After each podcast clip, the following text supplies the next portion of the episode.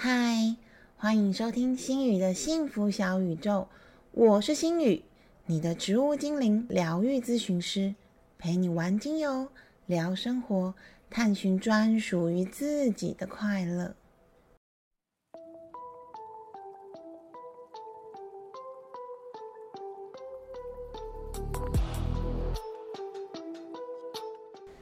嗨，大家今天好吗？有跟自己说说话、聊聊天吗？我发现呢，要维持跟自己沟通的这个习惯，真的不太容易。尤其只要一忙碌起来，外在世界只要一忙碌，真的很容易忘记、忽略了自己。就像新宇这段时间啊，我一开始忙于帮朋友的书店打工，然后书店打工刚刚才结束，我现在立马又无缝接轨到另外一个缘分到来的新目标，有机会再跟大家分享。那因为这个新目标的时间很有限，我还要准备考试，所以像我现在每天白天几乎都会去图书馆念书，连那个我所谓家庭主妇，就是煮饭的煮这个位置，我都先暂时搁置了，忙碌到一个不行。我昨天晚上还在跟阿克讨论说，哦，我真的非常非常的佩服为人父母的辛苦。因为大家都知道，我们两个没有小孩嘛，可能也没有打算要生小孩了。但是光现在的心宇还有阿克，我们每天都觉得时间很卡，几乎都觉得哦，好像快没有时间可以做自己喜欢的事情了。更何况，如果是那个日夜都要照顾孩子的爸妈，我真的真心在这边对你们致上最诚挚的敬意。也想跟这些爸妈说一句：你们辛苦了。但是千万别忘了，在把心力都放在孩子和家庭身上之余，也要抽一点点时间，好好的跟自己聊天一下下哦。为什么今天会突然挑起这个话题嘞？是因为其实我在在两三个礼拜前吧。开始培养自己用 E M M O 这个很可爱的日记 A P P 来写感恩日记这个习惯。我要先说，这真的不是叶配，而是这个软体真的蛮可爱又蛮好用的，而且功能很单纯，不会很复杂。当然，如果类似的厂商，就是欢迎找我叶配，因为这样我才有钱可以顾温饱，才能更新更好的内容给大家嘛。回到感恩日记这个话题，心宇真的很推荐大家可以试试看。每天晚上，我现在大概是花十分钟，最多最多十五分钟，很简单很简单的回顾一下一整天发生的事情。那每个人记录的方式不太一样，我不会写的太复杂，但是我会把我的感恩日记分成感恩、醒思跟行动三个主题。那一开始如果觉得哦这样好多，你可以先写感恩就好。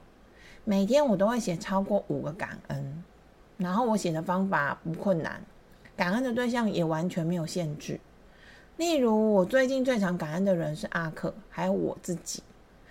还有一次，我们去溪头步道散步，然后那天太阳超级无敌大，当天晚上我就感谢了我们家的车子，替我们遮风挡雨，带我们很清凉的到目的地。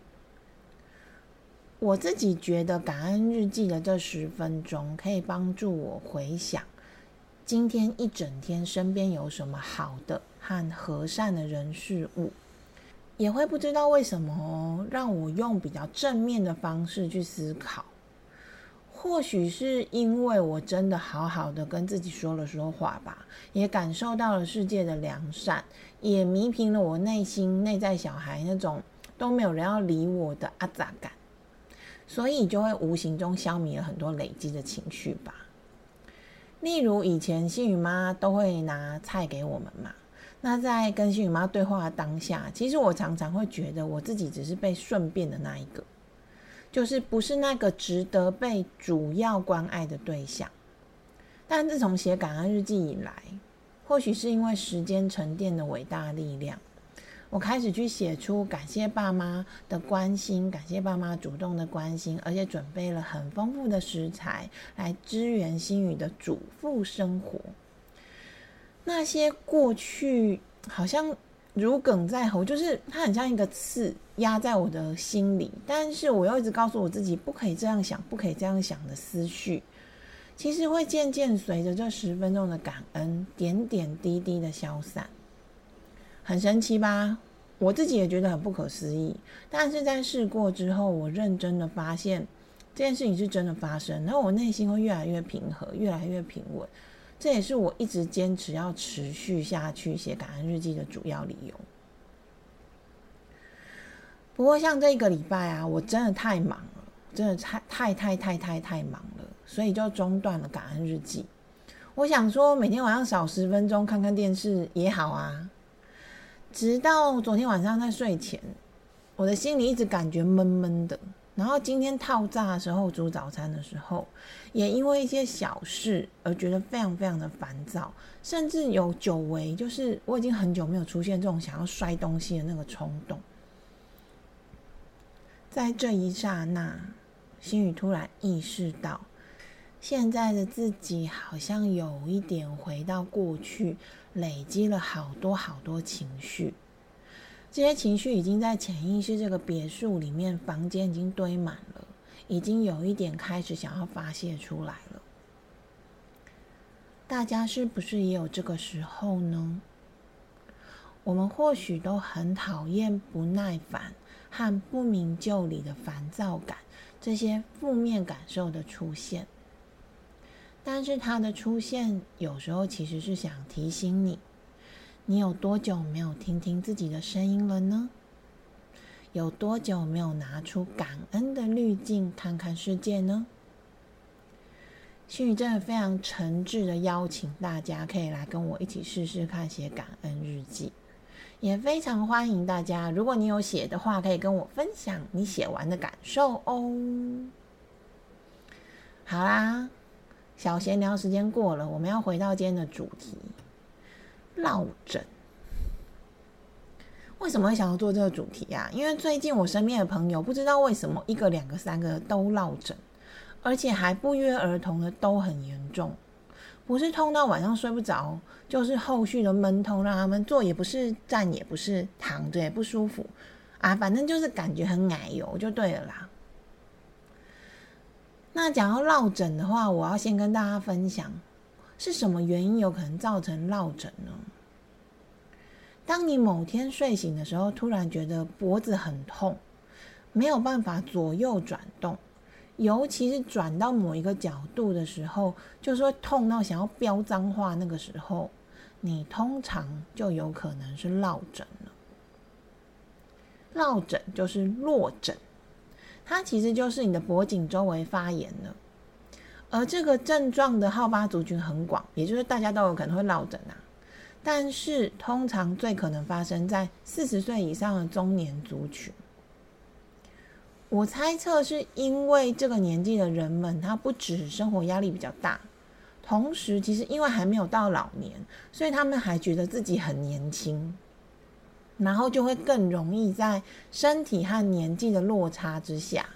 然后又勉强自己继续熬夜啊，继续工作狂啊，就会因为不好的姿势或者压力这些无为不为的原因而发生落枕。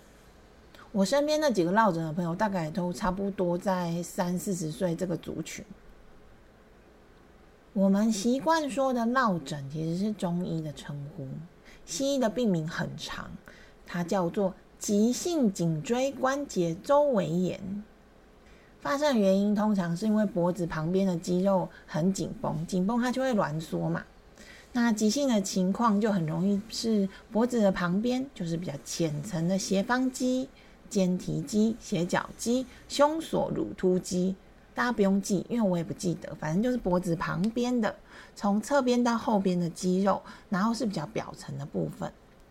那大致来说，就是这些肌肉会觉得很僵硬。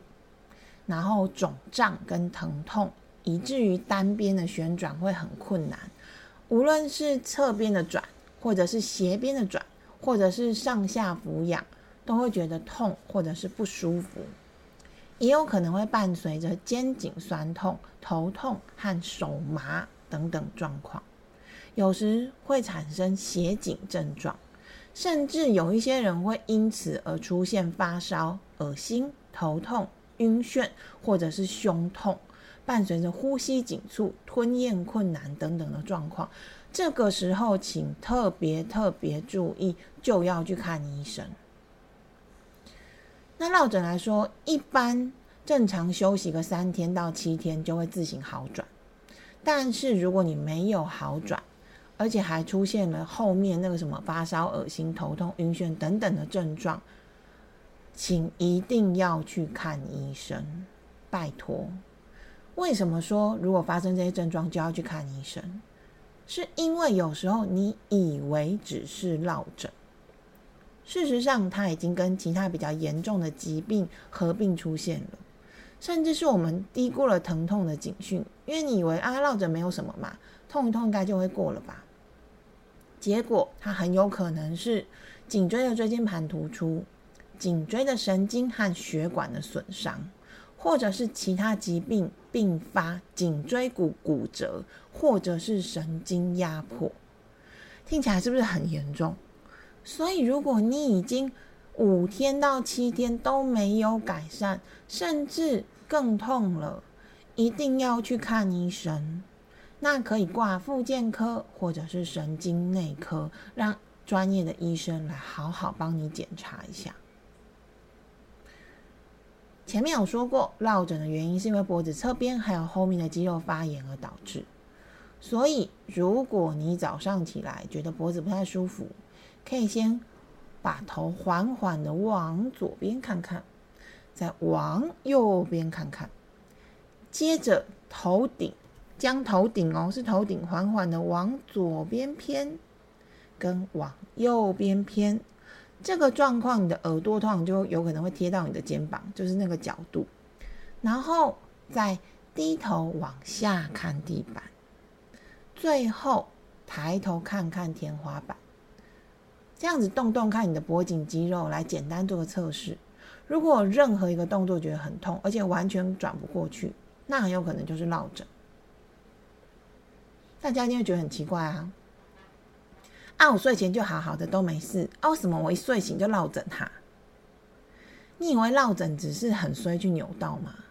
其实不一定哦，很有可能是你已经忽略了你的身体，你的颈椎、脖颈这一段。它可能已经累积了一段时间，只是临界点到了，又天时地利人和，它就压起来就发作了。所以，心里想要跟大家分享一下，是哪些原因会导致落枕？那也请大家在平常的时候好好对待你的脖子，好不好？这样子就可以减少落枕的发生。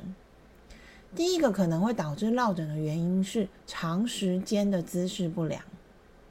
例如，你一直低头划手机啊，或者是白天工作的时候久坐在办公室，坐姿也不正确，都有可能会造成肩颈肌肉的紧绷和僵硬。或者是你长时间来保持头部后仰的姿势，也有可能会造成小面关节的受损。这些姿势不良在长期累积下，白天发生的时候可能只是微微的有点不舒服，你就哎呀好紧哦，好紧哦。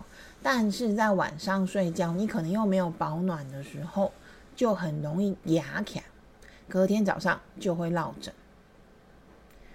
第二个可能导致落枕的原因是突然或者是瞬间的不良动作或姿势，例如你突然很使力的扭头往侧边看，或者是往后面看，或者因为紧张而突然转头、侧头，大力的前后俯仰甩你的头等等。都有可能让你的肌肉突然拉伤，一样在白天它可能还没有发出来，但是晚上睡觉的时候它就会落枕。第三个有可能造成落枕的原因是不良或者是不合适的睡觉姿势。你睡觉的时候会不会翻来覆去啊，滚来滚去啊，然后一直变来变去你的睡觉姿势？或者有可能是因为做梦让你的动作太过大了。这些都有可能造成落枕。此外，有研究指出，趴睡也比较容易导致脖子和背部肌肉的紧绷哦。所以，趴睡的人请注意。那最好的睡姿呢，就是侧睡睡姿。第四个有可能造成落枕发生的原因是过度疲劳。大家都知道疲劳的缺点百百种，但是我们都还是很容易会忽略该睡觉了。无论是工作的过度疲劳、玩太累，或者是精神不好，除了会让自律神经失调，而且诱发一些像高血压那些疾病之外，也非常容易造成肌肉的过度僵硬。那如果你再搭配个喝醉了倒头就睡，或者是睡觉的时候头完全没有在枕头上面，或者是你颈部放到枕头上的角度不符合人体工学，角度不正常，压了一个晚上，就很容易会造成落枕。第五个可能造成落枕的原因是你枕头的高度或者是软硬度是不合适的，或者是你的床具的软硬度不合适。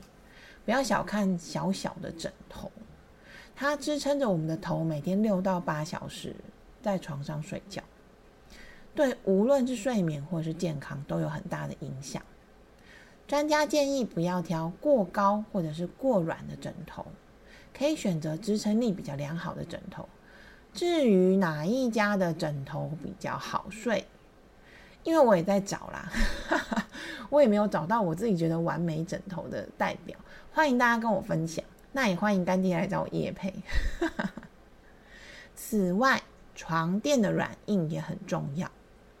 如果是床垫太软，就很有可能造成颈椎或者是脊椎的角度过弯，那这样就会导致颈部和背部的僵硬和酸痛哦。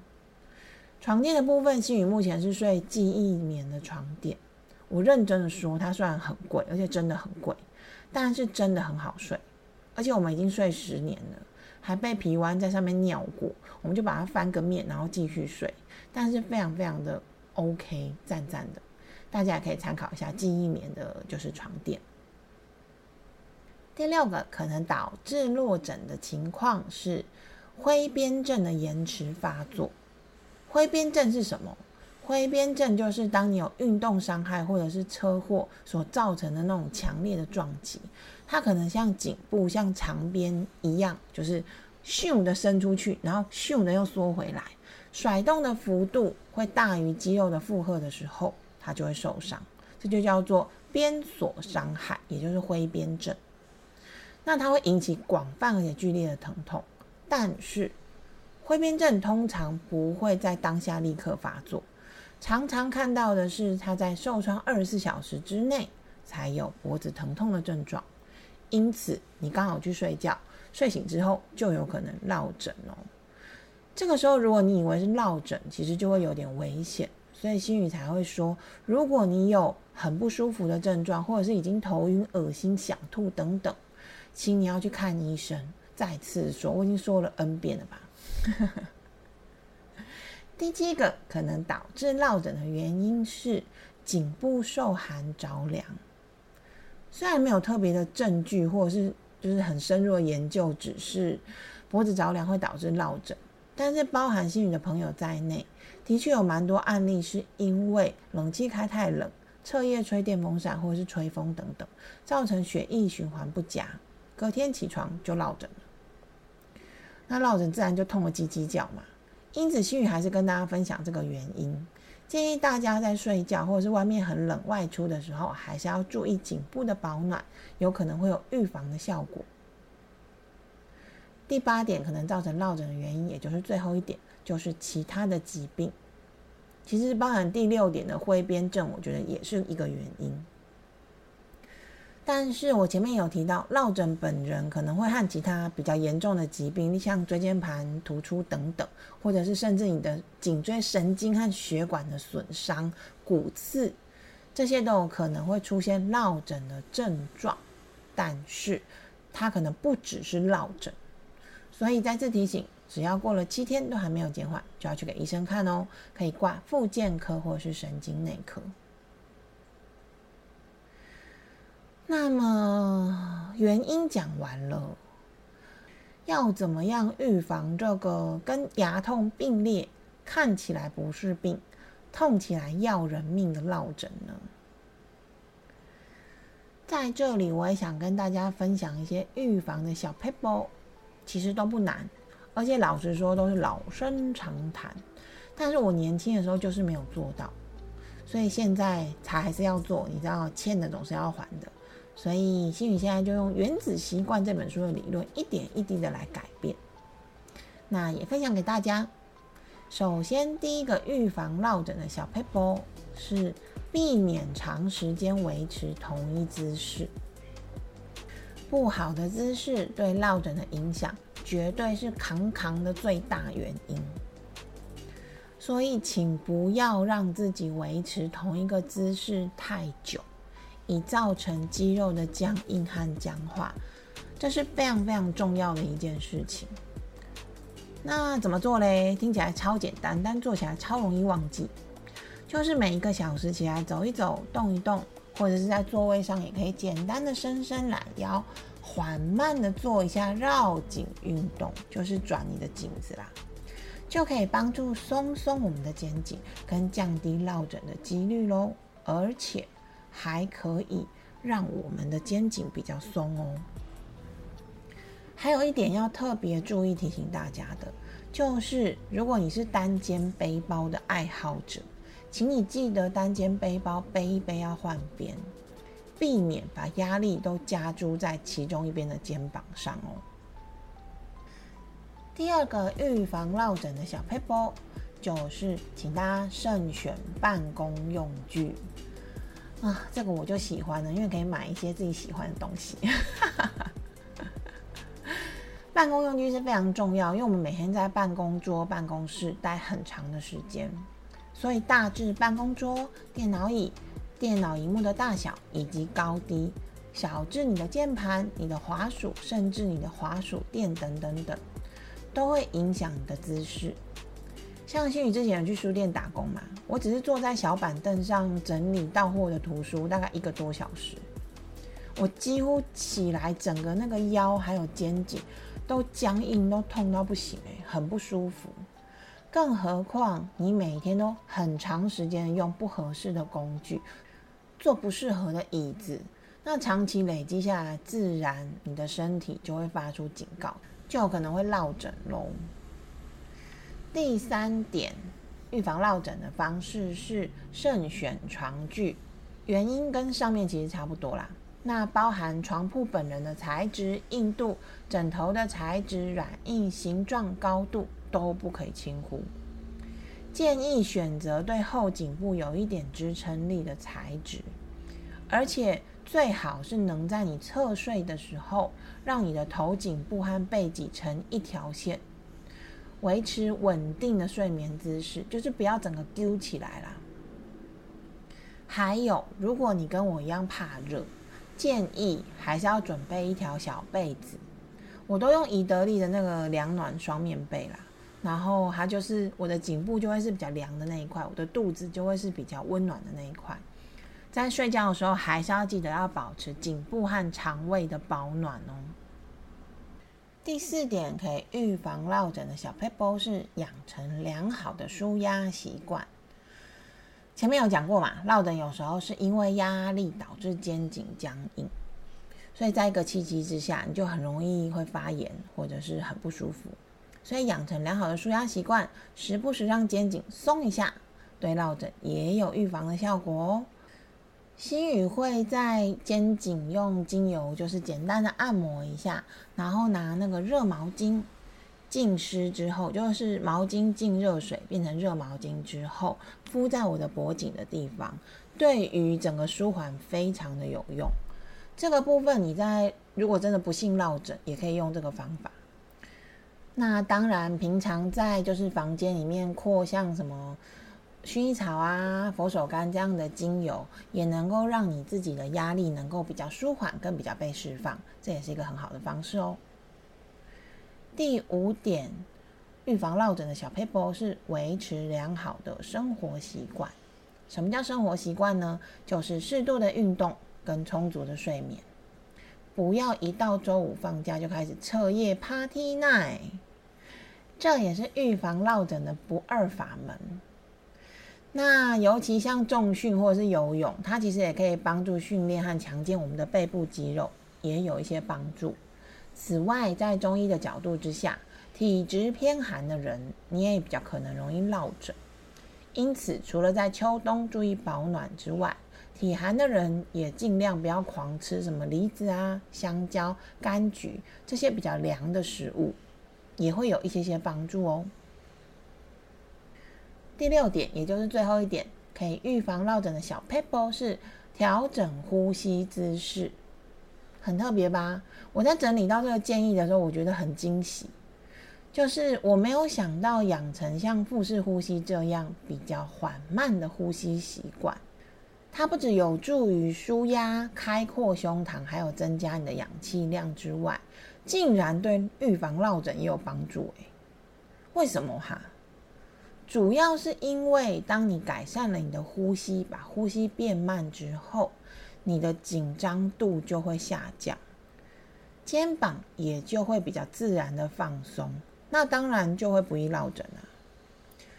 然后在这边我要提醒大家一件事，这件事其实是我自己常常会发生的事情，就是我们一定要多多观察自己平常的姿势。一般状况之下，其实我们的肩膀应该是要下斜的，但是我常常观察到自己的肩膀是耸起来的。如果是你跟我一样是习惯性的耸肩，或者你的肩膀明明应该是下斜，但它已经平了，那你就要小心，可能已经出现僵硬或者是痉挛的症状。这个时候，请提醒你自己，把呼吸放慢、放松，可以搭配精油的扩香跟滚珠瓶，让自己整个人放松，肩膀放下，这样子肌肉就比较不会僵硬哦。心宇觉得啊，放松这件事情其实是一个长期抗战，就是你要时不时一直提醒自己，而且当你养成了这个习惯之后，就会发现你身体的每一个部位都会越来越放松。所以呢，我们今天的节目到这边，我想要先告一个段落。在下一集的节目，我们会接续落枕这个议题。下一集我们会跟大家分享什么呢？我们会跟大家分享，如果你不幸落枕了，该怎么样做你会比较舒服呢？当然，还有大家最期待的跟落枕有关的芳香处方。这一集的芳香处方，我觉得还蛮精彩的，而且是实际上有运用在个案身上，个案也觉得很棒棒的。所以，请大家期待下一集的节目喽。好啦，那我们今天的节目就到这边结束。感谢大家又再一次的保卫了新宇村的安全。这集的节目听完，新宇建议你可以去做一下预防落枕的小 paper，也让自己放松一下，也会帮助睡眠哦。当然，也欢迎继续和星宇一起玩精油、聊生活、探寻自在的快乐哟！拜拜。